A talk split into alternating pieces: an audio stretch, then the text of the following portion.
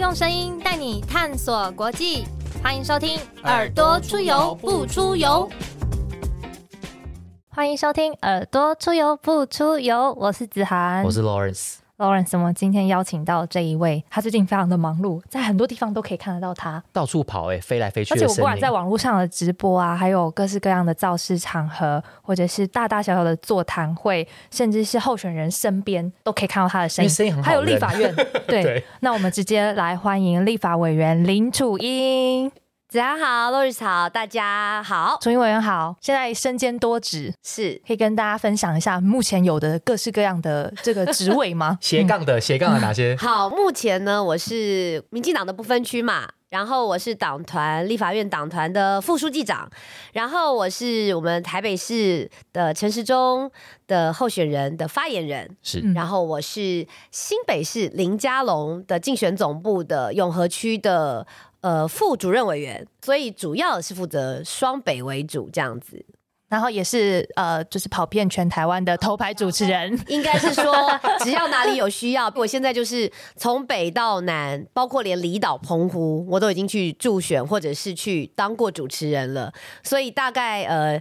这个全国的各个县，包括连总统的社群之夜，我都也主持完了。所以在这个呃这一阵子，我大概就是忙碌于当立委、当发言人、当主持人或当助讲者，到处飞来飞去。真不愧是台湾好声音，各式各样的场合都可以听得到你的声音。那刚刚委员提到社群之夜，其实我们也有去。罗尔斯应该我看也也是在看线上，你没有抢到票是不是？没有，我自己本身主持过四场社群之夜，从人生第一次、人生大迈进到人生冲一波，然后这一次的。呃，人生转人生转大人，登短郎，登短郎哈，我自己觉得哦，这一次是最热情、最热情的一次。嗯，怎么说？我你要知道，我们当主持人，我们很需要的就是说，现场跟他们培养默契。当你呼一个口号的时候，他必须要有反应；你提问的时候，他要 feedback 给你。你要协助暖场，那是最重要的，你才能够协助这个呃，不只是流程顺利，还要帮忙让讲者在上台的时候就觉得哦。信心满满，有那个气氛。对，可是这一次是只要我上去，我说大家好，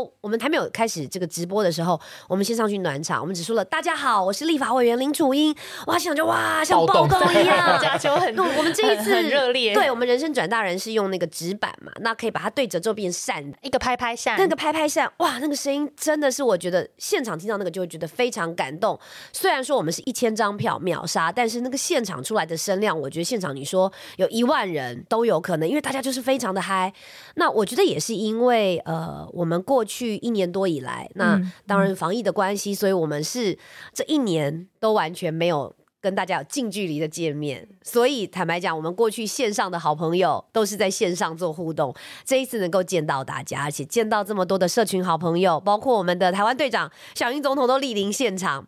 然后我们还有这个呃阿忠。哦，我们这个京剧制造机，还有这个最爱基隆的那个靠北的 最靠北边的靠北边的蔡适应，所以我觉得整体来说，当然我们的形式是呃，就是都是邀请社群的好朋友，然后邀请过去在线上支持我们的好朋友。可是这一次大家就是有那个感觉，就像我开场讲的，今年呢，这个五月天的演唱会是秒杀，但是我觉得我们也有这种。很荣幸，我们有演唱会的等级，也是秒杀，秒杀，对对对，就与有荣焉啦，跟这个舞迷一样，或者我们的这个所谓的大家的社群之夜的好朋友这么热情，我觉得非常感动。我有没有对什么讲者的发言有比较印象深刻？呃，我觉得每一位讲者都讲出了呃。我们这个时代就是被登短郎，然后为什么要挺十八岁公民权的一个呃新生？比如说像呃我们的郑家纯、家纯，他去讲到说，呃转十八就是要勇于接受挑战，然后要承担。但是我其实觉得我最印象深刻，而且他是第一个讲者，他一上台开始讲，我其实就快要哽咽了，就是焦虑主妇。没错，他的第一句大家就。要开拍赛吗？然后后面就整个是是，原因是什么？是他一来他就讲说，我不是台湾人，但是我要告诉大家，就是我申请到，然后拿出那个护照，嗯，好，我拿到台湾的国籍了。然后他就是代表着一个这一阵子以来，我觉得，嗯，台湾有另外的一个声音，因为我们太久都群聚在台湾，不是群，就是说聚集在台湾，我们没有走出去。所以他们没有感受到，其实离开台湾，很多人很羡慕我们是台湾人，我们生活在这片土地上面。那个不只是说，呃，我们防疫做得好，包括我们的言论自由、我们的生活品质，然后我们没有因为疫情受到影响，我们的还是如常的过我们的生活。我自己在暑假的时候代表立法院，我有到。中欧的几个国家去访问，我有到日本去访问，做国会的交流，我有感受到那些国外议员对我们的肯定跟我们的支持。我等一下也可以讲一个呃，我交流的分享。那我们先讲这个焦虑主妇。所以，当他透过一个所谓的曾经的这个新住民，现在成为我们的国民，好，然后成为可以拿着我们的护照的那个骄傲感。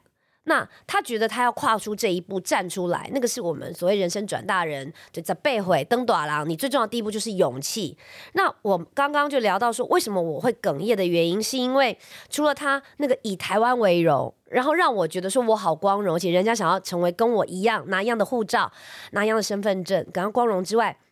因为他一上台的时候是戴着口罩，嗯嗯，我以为是因为遵守防疫规范，现在很多人自然人就戴着口罩，可能就习惯了。结果他拿掉口罩那一刻，那个就是一个勇气的代表，就是他敢站出来，敢面对这一切，然后告诉，尤其是你知道，因为他是从中国过来，他面对的压力会更大，没错，因为他有他的。包括他的中国的亲友、家庭、原生家庭的亲友的那些，你要知道，他从要放弃中国籍，然后入籍，然后成为台湾人之外，那为什么我们要叫他焦虑主妇？原因就是因为他也有一些他希望保护的，包括他自己，还有他走到这一步，他要面对。可是他现在是把口罩拿掉，他站出来，然后。勇于面对，我觉得我看到这刻，我觉得我超感动。我不知道，我就起鸡皮疙瘩，我就哽咽了。而且用他的身份来提醒大家说，年底的选举，或是每一次的选举。对于这个民主自由的展现是最重要的。我觉得这个就是我们第一步当中，我觉得这一阵子选举充斥着太多的自我否定。呃，以前大家都说谦虚是美德哦，那台湾人确实在这个部分，我们你看以前爸爸妈妈嘛，我们考第一名，爸爸妈妈说啊不啥不啥的 Q 丢啦，啊，是不是都会这样讲？发自内心称赞，对，不会发自内心称赞。可是我觉得现在却变成是一种自我的诋毁，或是自我的呃不肯定。这个委员跟国外的有有人交流的时候，应该也很有感，非常非常的有感。就是像呃，我们这一次也是呃，随着呃其他各国国境的解封，那我们也是我当立委两年多来，我第一次我代表台湾的立法院，就中华民国立法院的立委的身份到欧洲去访问。那我还记得很清楚，是我到斯洛伐克的时候，那他们的议员就问说：“你最近休息，就是说这个休会期间你在做什么？”我就说啊，我在帮我们民进党的台北市长的候选人提名人陈时中在竞选。他听到我讲这个中文的名字，他突然间就问我说：“是阿中吗？是那个你们的部长吗？对，是你们的前呃，就是卫福部长吗？是你们的防疫指挥官吗？”嗯嗯，我说：“对，你认识他？”他就跟我说：“Of course，名扬国际啊。”对，他就告诉我说，他非常非常的有名，而且他的防疫的许多的规范跟步骤都成为。其他国家学习的范本，那你们的首都市长，你们是派他，那太棒了！我真的觉得好好好光荣哦。就是说，人家认识人家的国会议员认识我们。后来我本来以为只有斯洛伐克，后来我到了伊达玩，到波兰，后来更不要讲到日本，因为日本跟我们是比较比较近的国家，这一定的。我得到的都是同样的一个说法，然后我就说，所以。你觉得他是一个很好的人？他说当然。他说你们推出这样的人，然后你知道他问我的第二个问题，我就选情怎么样？选情怎么样？是 国际有人关心选情，是我就跟他说哦，我们现在还是呈现焦灼的状态。嗯，他就说 why？他觉得不可思议。然后他们就问我说怎么会这样呢？那你们另外派了什么样的候选人？那我就稍微解释了一下。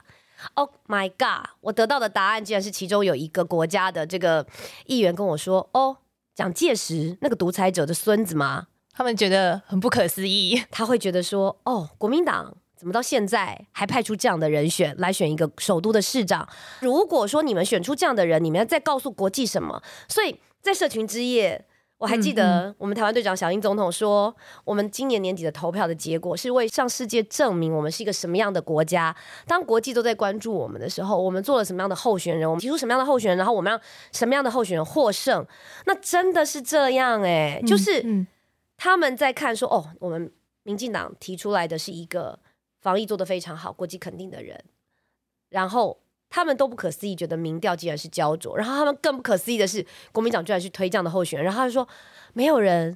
反思这一块吗？所以你们要投给这样的人吗？嗯，我就说我们现在在努力让台北市民看到陈时中的好，然后他就跟我说：“哦，那你的责任很重大，给台湾更多的加油跟鼓励。是是是。嗯嗯然后他他们也说，真的很希望陈时中能够当选。他们也会很期待说有这样子能力的指挥官，因为就我们所知道，之前我们也访问过一些防疫的专家学者，他们就说很多国家的指挥官可能都是做没有很久，然后就被换掉，就被换掉了，或对者是撑不住是，就辞职了。对，然后，所以大家应该很难得见到一个这样子可以做超过九百多九百零八天，然后表现又这么好，是，所以呃，我自己觉得啦，就是说，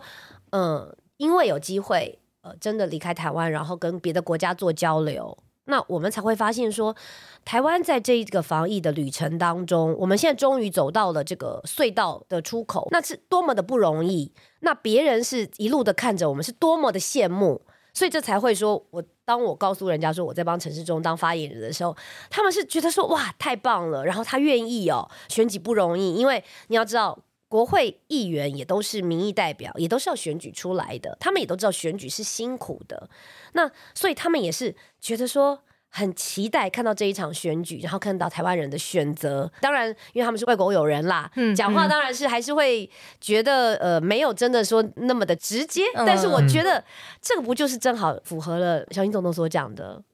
我们的选举就正在告诉别人，我们要选择一个什么样的国家，我们会成为一个什么样的国家，这一票真的很重要。然后我们是在乎什么样子的价价值对，自己这次的选举，因为委员也是媒体人出身嘛，这次的选举好像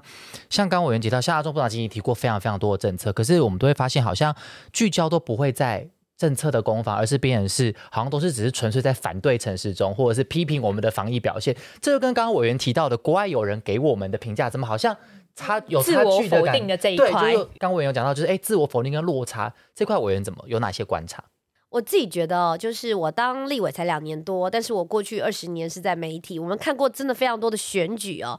阿中就是他也嗯第一次选举，他过去要不就政务官，不然就是、呃在当牙医在服务，所以我相信他就是跟每一个人一样，跟你我一样，所以他就是听到了大家的心声，所以从投入选举的第一天哦，他真的就是一个政策控，或者说政策制造者，政策制造机，他任何的事情，他都希望能够呃化为实际的政策，来帮助生活在台北市从零岁到一百岁，他希望都能够全龄的提出适合他们的政策，所以他提了一百七十项政策。但是有趣的就来，就像刚刚 Loris 说的。天呐，对手呢就只是贩售讨厌陈时中、打击陈时中跟骂陈时中，嗯，他的牛肉就是都是负面的，坦白说，我也觉得其实蛮妙的。过去我们都知道说选举，它其实真的是有时候是情感上面的动员，最后他还是归结到说我愿意出门投你一票。但是这个动员必须是一个价值，一个理念，一个理念。嗯就像我们为什么要推十八岁公民权，那是因为我们希望赋予年轻人更多的这个所谓的权利。他有责任，他也有权利啊，尽责任也有尽义务，就就权利，这是一个理念，一个价值。那或者是说，我们过去讲的抗中保台，以台湾为本的这个本土的价值，这是一个理念，它当然也是一个情绪的东西。那透过这个理念，会延伸出很多的政策。可是你会发现，不论是蒋万安或是黄珊珊，另外两个政党，他们的理念是讨厌某一个人。攻击某一个人，觉得他做的不好，这是价值吗？感觉上他们是想要来争取当防疫指挥官，他们不是想要当台北市市长，因为他们的眼光都放在阿中在当防疫指挥官的时候做的好不好，然后在防疫的部分哪里做的不好，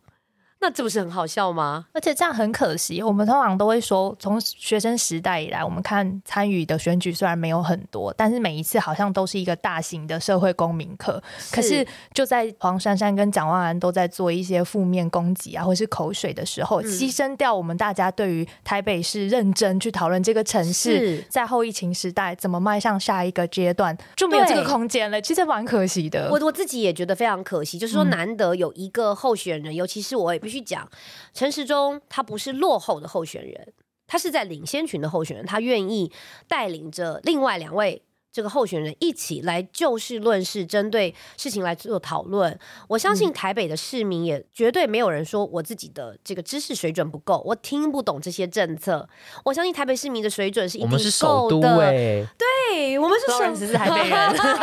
是不是？那么，一个当世界都在关注台湾的时候，台湾的首都是台北，台北可以更被世界看见，所以第一时间阿中就提了国际事务局。嗯国际事务专责的单位。对，嗯那你可以就这个，我们也来讨论。蒋万，你不是美国回来的律师吗？好，黄先生，你过去在副市长的时候，你也接待过缔结姐妹市的这个部分，我们可以好好的就这个东西来谈论，说疫后的后疫情时代，台北市可以扮演什么样的角色？我自己都觉得，你想想看哈，像现在台湾哦已经被倒过来看了。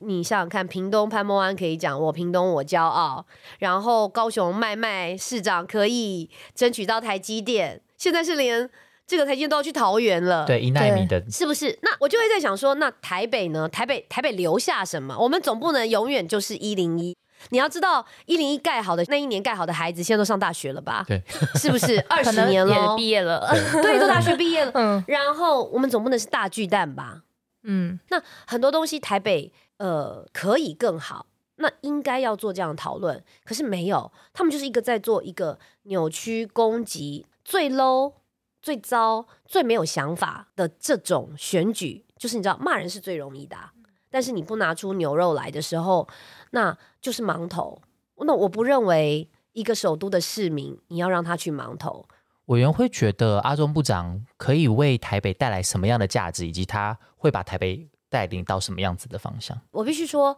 阿中他就像我们的口号一样，当时我们没有选一个很 fancy 的口号，我们就是说把事做好。我觉得台北有太多的事情啊，其实是只要好好做，那就可以是一个呃非常棒的首都。呃，我举例来讲，不论是统筹分配税款。呃，或者是税收等等，就是一般的税收，其实台北市都是最多的。但是台北有很多现在我们看到的，不论是呃，像大家讲的少子化的问题、少子女化的问题，我们当中的公托啊、公寓啊、幼儿等等，还有像长照，因为我们都知道台北市的人口是负成长的，所以这一次的议员呃就少了两席，嗯人口一直在也是因为人减少口，人口那就等于是没有新生儿嘛，然后又人口外移嘛，那是不是就表示我们的人口有老化的问题？在长照这边我们可以做好，就是前面我讲到的国际化，然后对于老的、小的的这些辅助，生活上面的这些呃协助，我觉得台北市其实都应该是可以成为我台北我骄傲。那我认为阿中他可以带领一个什么样的台北？至少我觉得他可以让台北回到那个城市光荣感。当然我，我不能说台北人对自己没有光荣感，但是他你有多久真的没有喊出说我台北我骄傲的这种感觉？我相信这样的感觉阿忠是可以找回来的，因为就像防疫可以让我走出去的时候，我身为一个台湾的立法委员，讲到防疫，我觉得很有面子，那种感觉真好。而且是大家都这么认可，是、嗯大家都有呃试出很多的祝福跟未来可能合作的愿景跟善意。对，而且你要知道，就是每一个国家都有不一样的政党，台湾也有呃好几个不一样的政党，对不对？当你去别人的国家，人家不论是什么样的政党，看到你的时候来告诉你的，都是觉得说，哇，你们这个台湾虽小哦。但是这个在国力跟公共卫生上面的防疫的表现真的是太棒了。如果说可以把防疫的那种团结展现出来，这样子的态度移到台北市整个城市未来发展的状态，对其实阿中就是想要传达出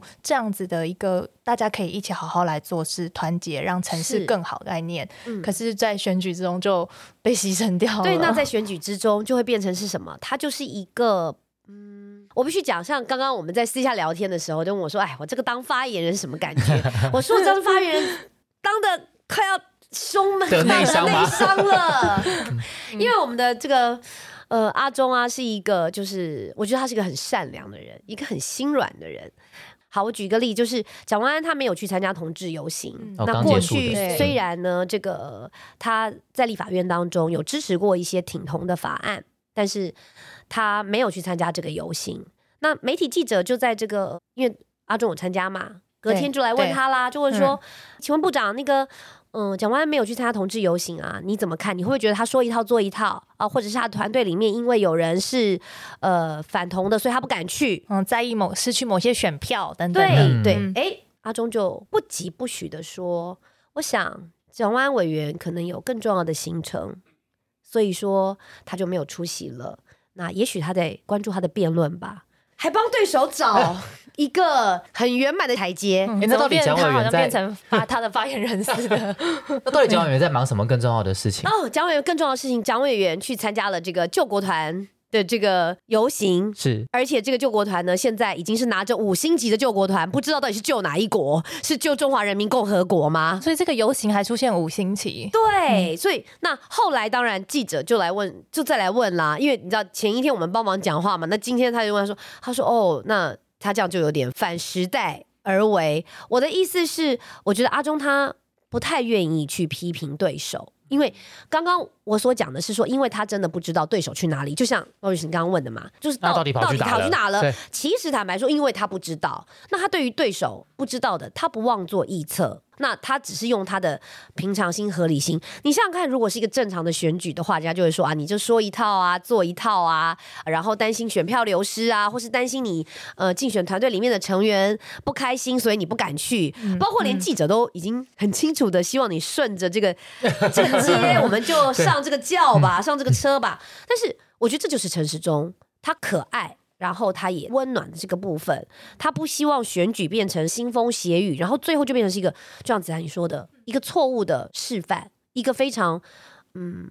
违反我们讲的这种所谓公民的展现，对不对？嗯就是嗯自由民主的选举就沦为大家讲的口水场。感觉阿中部长就是不希望因为选举而改变他自己的一些初衷，或者是嗯、呃希望说他做的每一件事情，或者是讲的每一句话，是对这个社会是产生更多善的价值的这件事情。对，嗯嗯，子涵你也很了解他，但是这样就会让人觉得蛮心疼的，不只心疼这个城市，然后也心疼这个候选人，因为选举，然后要受到这么多呃攻击啊。是呃，应该是说，我觉得，当然，我也必须讲，就是你是一个善良的人，善良的力量会靠过来。我的意思是，其实他的好，包括他过去对于防疫的贡献。还有包括他这一路走来，这我们两三个月、三四个月，我们在选举当中的表现，是让支持者很心疼。就像子涵你刚刚讲的，很心疼、很焦虑。我每天收到非常多的 line，包括我的脸书的 message，大家都说林楚英，你可不可以再凶一点？你可不可以再帮忙阿中再多解说一点？就是说，呃，他们身处于在这么多的这种欧流 C 的，或者是倒果为因，甚至于抹黑造假当中，他们也对阿中感到舍不得。像我有去几个这个市议员，因为我们都会去市议员的竞选总部成立，因为他都是联合总部，那阿中也会去啊。就有好多好多的支持者，他们告诉我，他说今天这一张票也是投一个对台湾防疫的肯定跟表现，这很重要。就是说他们这是他们告诉我的。就是说，他们认为这也是还所有的这些，不只是代表，不是只有陈时中，也代表着所有的防疫防疫团队的一张肯定票，一张支持票。就是今天我们能够走到这里，他们就说，就是不只要还阿中公道，是要还这些防疫的第一线的人，他们辛苦了这么久。想想看，那防疫五月天当时从前年的除夕夜一路开设，然后他们就没有离开过。然后是真的没夜的没日每天开没夜，不眠不休，而且让所有的记者问到饱，问到好。包括像现在阿中，他都很习惯，你知道，记者只要嘟麦，他就什么问题都会回答给你，因为他已经这九百零八天，他被养成了一个习惯。但是我觉得，呃，我相信很多我我们的支持者是不舍的，也会很着急，是真的。那阿忠也会在蛮多行程当中接触蛮多这个年轻人。呃，楚英姐有观察到年轻人对于阿忠的看法，或者是说，呃，也是有他们有怎么样子的互动吗？我觉得最有趣的是社群之夜，您知道社群之夜来的都是比比较年轻那个尖叫的，声，我真的是要掉泪的对，感觉然。就一直觉得，我觉得那个就是我刚刚讲的，他们其实想要让阿忠知道说，我们在支持你，我们只是在很多地方我们没有办法让你感受到。我相信那天晚上阿忠也感受到了另外的这个热情的支持，因为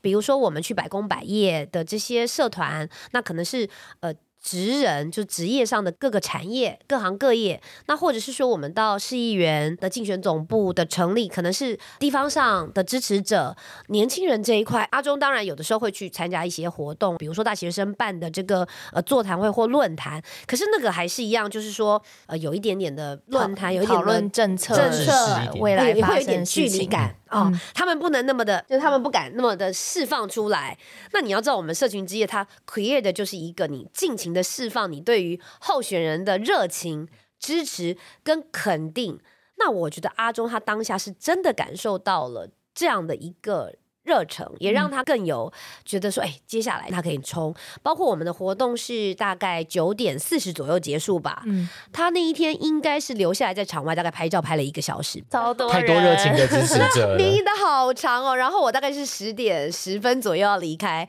后面还跑好长的人，我就故意过去冲过去闹他，我就说报告阿忠。我发言人，我主持人，我要下班了，不好意思啊，你就继续，你就继续跟你的支持者拍照喽。好，然后我就跟他说，这是一个必经的过程，然后他就很开心啊，然后跟他们比这个就是大拇指，右手大拇指是一，然后胜利是 V，所以就是十二，然后他们就是一起，我就觉得。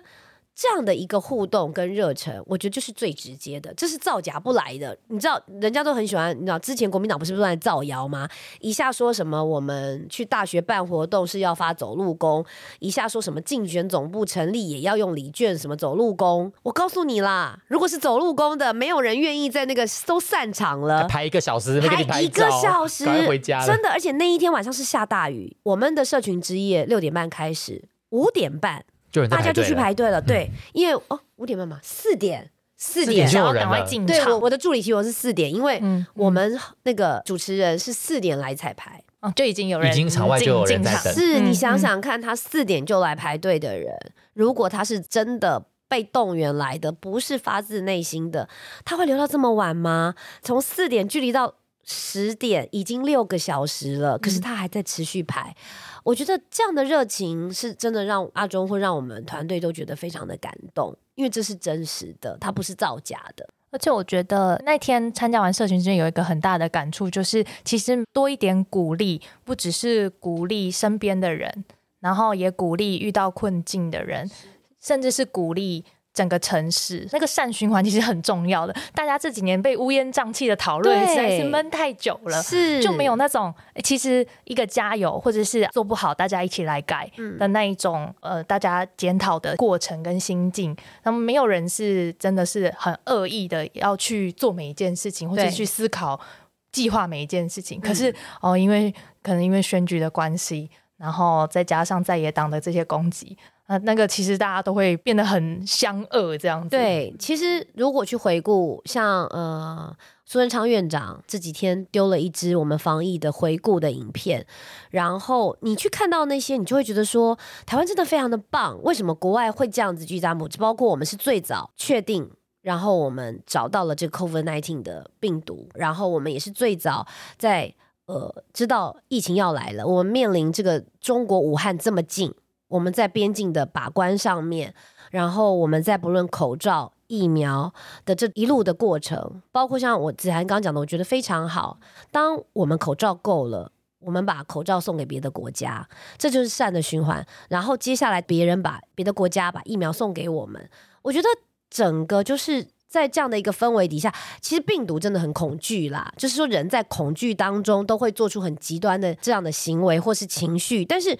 如果你让这个恐惧无限放大，或是让这种恶意无限的放大，这种感染是非常可怕的。我们现在最缺的，其实就是像阿忠想讲的，把事情做好，然后把一个比较正向的能量放在我们台湾。放在台北，所以我觉得这个是很重要的。而且放在首都，其实是带领着整个首都可以迈向下一个这种后疫情时代的一个展望。对我觉得那个把事做好，台北更好的愿景的力量，其实应该是很大很大的。对，也很正面的，对而且最近又迈向解封，对其实大家的那个心境应该是要转到像社群之夜的下一个篇章，嗯然后从这个勇气啊、承担啊、挑战啊，然后又迈向更好的这个希望。对我觉得是蛮好的发展而。且对一个国家也是好的啊。嗯台湾嗯其实这一路走来，你看我们过去都很想说，我们很想赢韩国，很想赢日本，我们现在 GDP 就赢啦。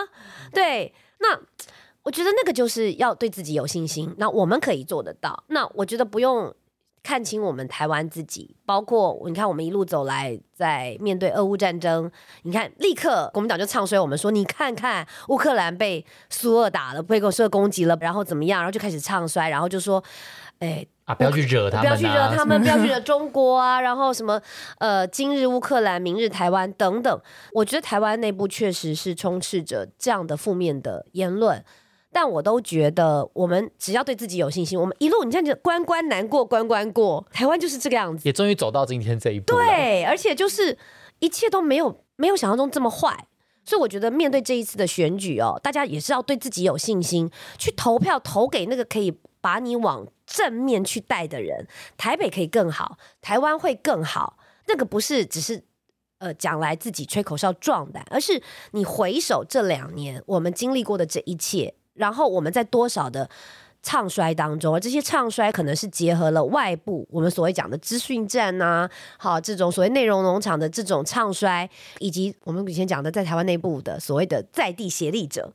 一起里应外合的唱衰我们，可是你会发现，我们是往一个好的方向去走，不论是经济，不论是防疫，不论是国防安全，甚至于我们的世界，之前都在讲说，你看人家跟我们断交，所以我们就没朋友，但现在是全世界要跟我们做朋友，这一切都是这么的好，那反倒是那些帮中国讲话的，你看中国现在什么状况？还在封城，还在封城，对，富士康大逃亡，郑州，所以。我觉得这一次的投票真的好重要。大你会讲说啊，楚英啊，你就是陈时中的发言人啊，你就是林佳龙的这个副主任委员，你当然要帮我们讲话。不是，我觉得你要去把票投给一个，他就告诉你说这个国家会更好，这个城市会更好的候选人啊。你为什么要投给一个一直不断的说你很烂，你很糟？那这不是自虐吗？我们我们能够对自己好一点吧？我们何必要选一个自虐，然后瞧不起我们自己的人呢？然后自己又提不出好的解方。对，委员我也很好奇啊，就是以前是跑媒体这么多年，然后现在在立法院，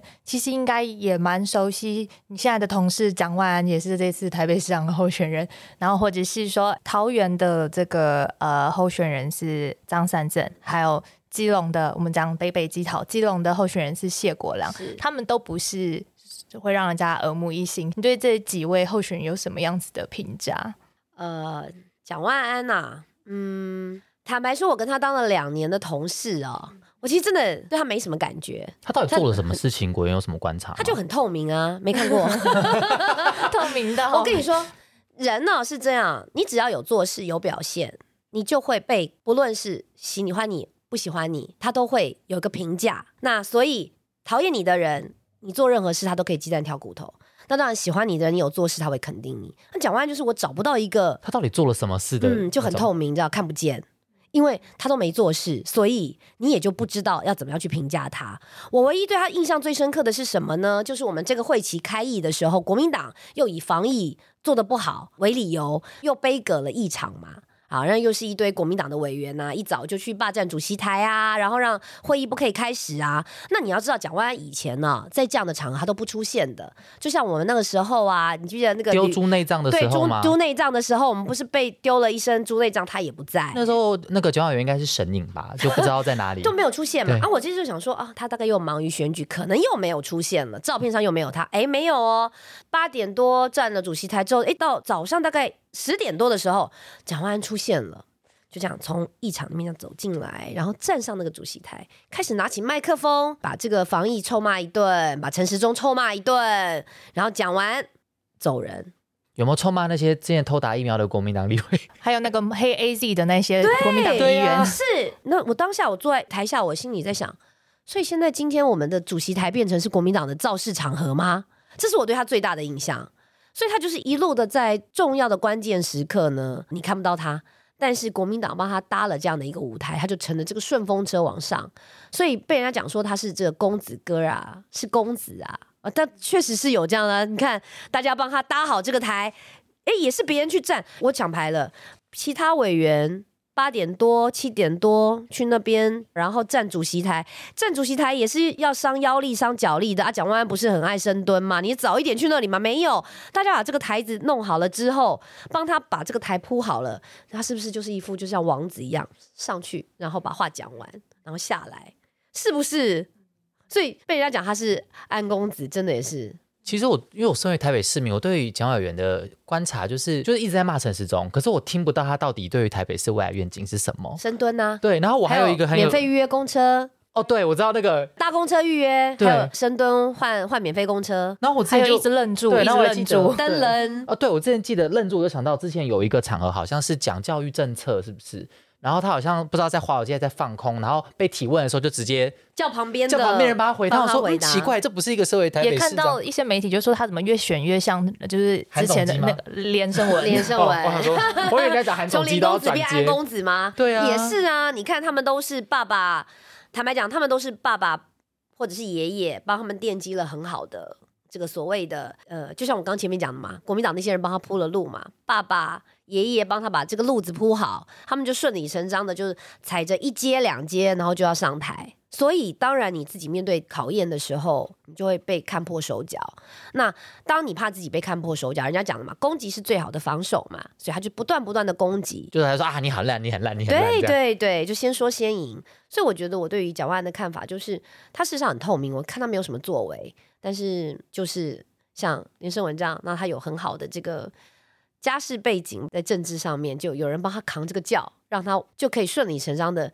上台。但是这绝对不是台北市民之福啊！你要知道，以后台北市，尤其是一个首都，他要面对这么多的、这么庞大的预算，全国六都当中最多的预算，然后你可能会面临最多的这样的一个建设考验。那你如果什么事情都愣住，然后都叫旁边的人答，那我们何必选这样的人呢？嗯，或遇到紧急状况，有人昏倒的时候就愣住之类，还要人家跟他讲说赶快叫一九。那至于张善政，我觉得台北市是公子啦，然后呢，张善政是老爷啊。因为我对张善政的感觉也是，就是他只会一直说什么哦，桃园很烂很烂。可是明明，可是明明文灿市长这八年来对于桃园的转变的政绩，大家是看得到的。所以其实那样的批评就很。大家都觉得说，哎，奇怪，为什么桃园人感受到的不是这样？可是你的嘴巴就只是讲说啊，我觉得桃园不好，不好，不好。也是用唱衰。你不用忘了，因为他的之前的前搭档是韩国瑜啊，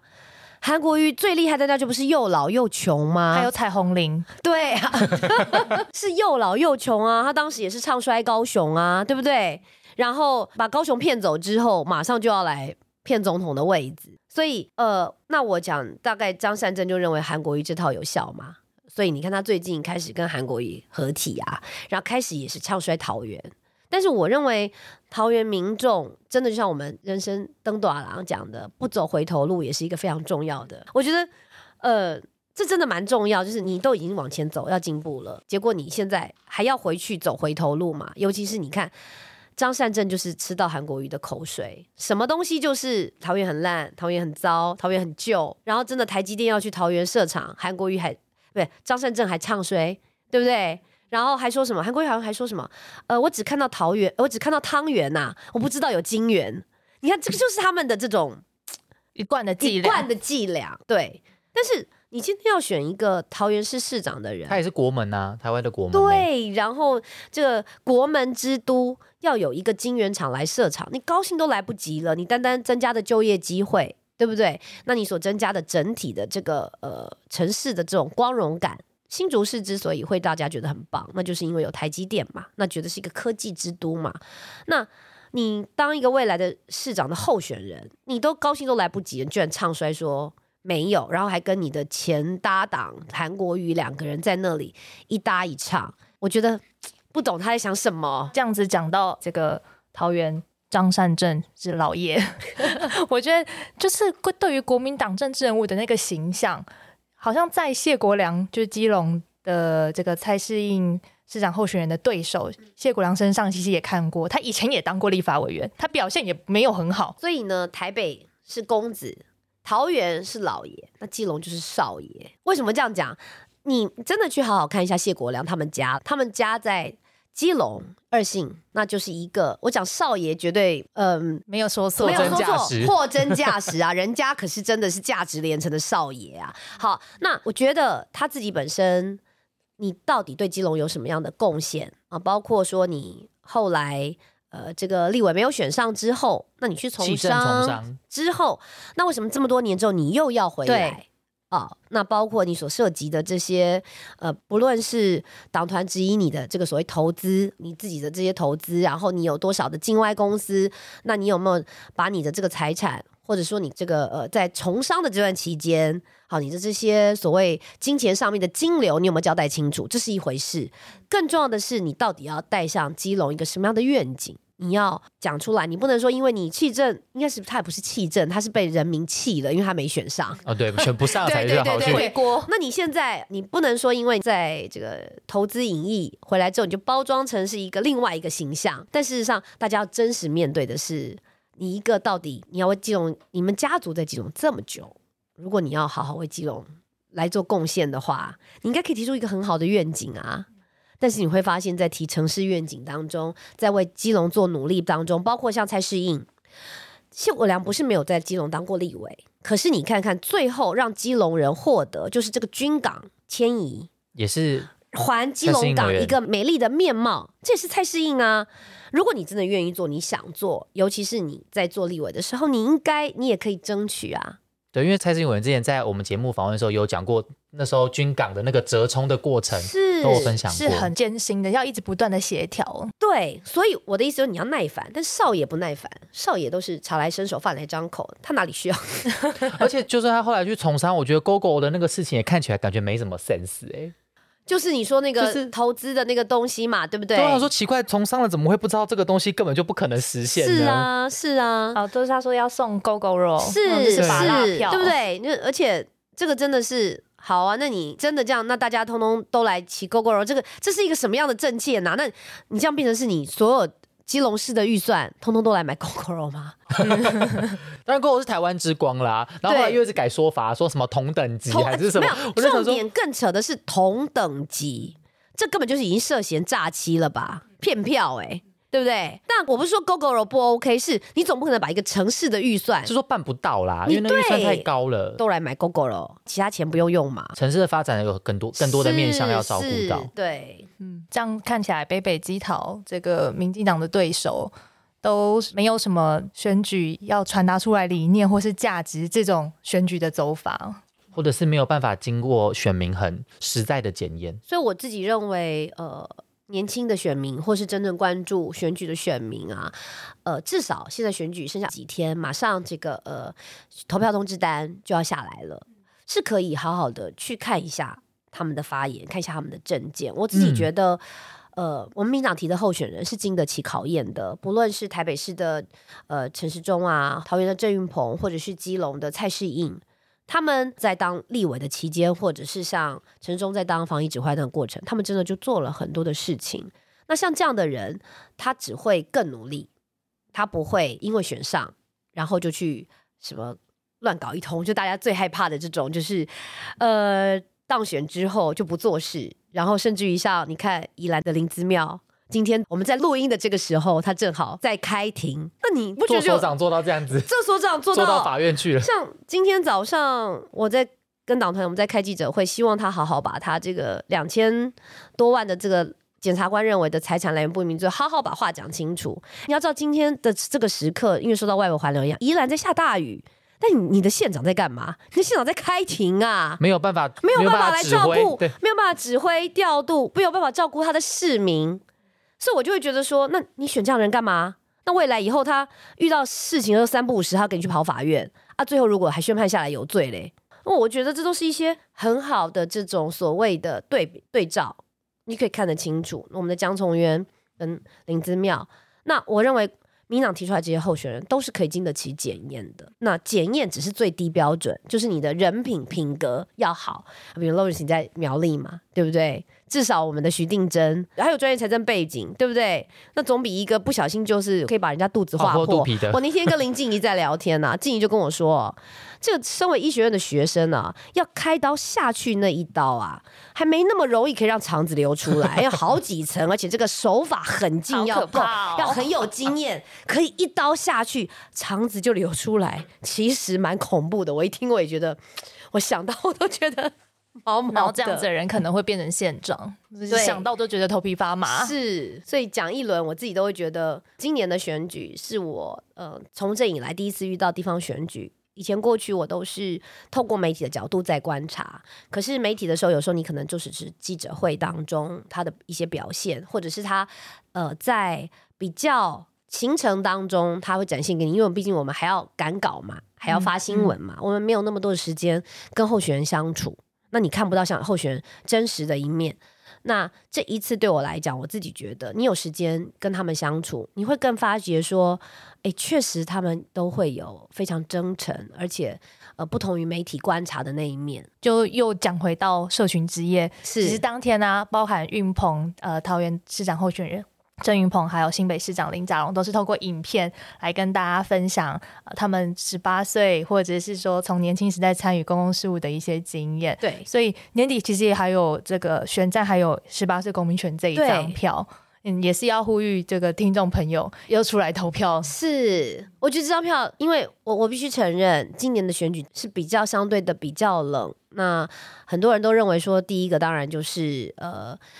解封了。大家会把比较多的心思放在那个过去两年没有玩到的、没有吃到的、没有见到面的，要把它补回来。我们讲的所谓报复性的消费、报复性的旅游、报复性的嗯见面，对不对？嗯你有一些朋友，对对你可能很久没见到很久没有对本人。那所以大家对于选举的关注是少的，但是我还是希望听众朋友们能够去。呃，好好的思考一下，就十八岁公民权这张票，你千万不要错过，因为你要知道立法院当初的过关是多么的不容易。当时的国民党是反对的，那他们是利用各种技术性的杯格，让这个提案可以出立法院，而我们在立法院当中是必须要经历非常高的高门槛。那是在民进党在这一次的，因为我们的席次是有过半，然后再加上呃，另外像民众党或时代力量，那他们也支持，因为我也坦白说，他们的支持者相对年轻，他们不可能背弃他们的支持者，所以他们不会反对。那国民党是利用各种技术性的杯葛，最后因为那个是。表决的话是要秀我们的名字的记名记记名投票，记名投是实名制，所以谁赞成谁反对，那是看得清清楚楚而且。他们找不到一个很他们找不到站得住脚的反对理由。对，就是说他们不敢反对这个，包括全世界的浪潮跟趋势，以及对于十八岁的定义，我们在呃这个刑法当中都已经下修的时候，民法也都开放的时候，你没有反对的理由。那你要知道，我们好不容易过了立法院这一关，最后现在是回到了大家的手上。那我们可以做一个抉择，我们千万不要放弃，而且不应该放弃的原因，是因为就像我刚刚讲的。你在民法跟刑法当中，十八岁都已经被列为是一个成年人，而且是可以负完全责任的时候，那么投票选一个你想选的政治人物、民意代表或地方首长，甚至于国家元首，为什么不行？然后再来是公投，十八岁也可以投，那这个部分是非常重要的，所以。我自己觉得，我也希望听众朋友能够在这个部分也能够多鼓励一点你身边的朋友，一起去投下这一票，真的不要忘记这一票。而且这就是我们台湾跟中国不可以让自己对对对，对不可以让自己丧失这个权益，是。就要出来投票。对。嗯，支持可以带领我们往更好价值跟更好的呃未来的候选人，然后也支持更年轻的人可以一起来参与公共事务。，对对，今天非常感谢可以邀请到丁楚瑜委员楚英姐呃来我们的节目，跟我们分享这么多呃你今年这么实地第一线参与选举浮选的各种观察。谢谢谢谢子涵。那听众朋友如果有任何的问题啊，或者是说，哎，对于选情还有很多